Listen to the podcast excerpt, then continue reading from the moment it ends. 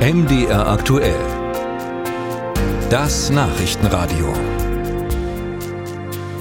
Die Zahl der islamistischen Gefährder in Deutschland ist zurückgegangen. Das meldet die neue Osnabrücker Zeitung und bezieht sich auf Zahlen aus dem Bundeskriminalamt. Und die sehen folgendermaßen aus. 483 Personen sind derzeit in Deutschland als Gefährder eingestuft. Letztes Jahr waren es noch 520. Jetzt kann man ja sagen, schön und gut, dass wir das alles so genau wissen, aber was folgt denn daraus? Darüber habe ich vor der Sendung gesprochen mit Holger Schmidt, unserem ARD-Terrorismusexperten. Tag, Herr Schmidt. Hallo, guten Tag. Herr Schmidt, 483 als Gefährder eingestufte Personen im Vergleich. Im Vorjahr waren es 520. Wie ordnen Sie diese Zahl ein? Sinkt die Gefahr islamistischer Anschläge in Deutschland also? Nein, das kann man leider aus dieser Zahl nicht ablesen. Gefährder, das sind keine Straftäter oder noch keine Straftäter, sondern Personen, bei denen die Polizei davon ausgeht, dass sie dazu werden könnten.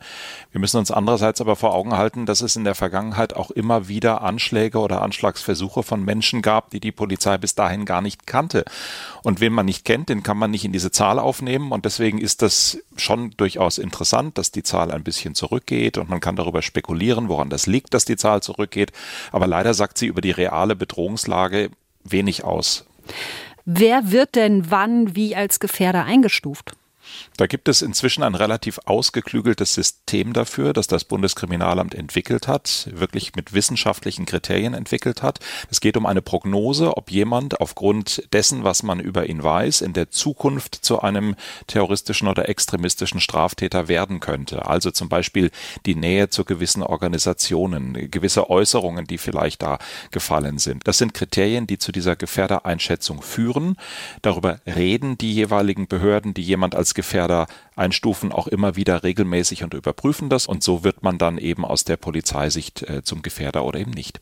So, und wenn man dann Gefährder ist, wie verfahren denn die Sicherheitsbehörden damit, aus denen keine Täter werden? Wie geht man da vor? Da gibt's sehr unterschiedliche Möglichkeiten, zum Beispiel die klassische Gefährderansprache. Das klingt jetzt furchtbar banal, ist aber manchmal sehr effektiv, dass die Polizei zu den Leuten hingeht und sagt, Guten Tag, wir sind die Polizei. Äh, wir haben den Eindruck, dass Sie überlegen könnten, äh, extremistische Straftaten zu begehen und wir wollen Ihnen sagen, dass wir das sehen und dass wir Sie im Auge haben.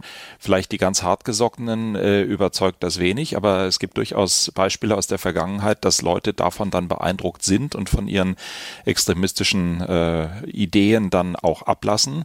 Es gibt aber auch Menschen, die sind so drauf, da weiß die Polizei genau, das wird überhaupt nichts bringen. Und äh, deswegen wird bei den Gefährdern dann in den Behörden immer wieder diskutiert, wer sind die gefährlichsten dieser Gefährder. Und da wird dann diskutiert, wie viele Möglichkeiten haben wir, äh, wie effektiv wäre es, die dann zu überwachen und im Extremfall für einen kurzen Zeitraum durchaus auch rund um die Uhr zu überwachen.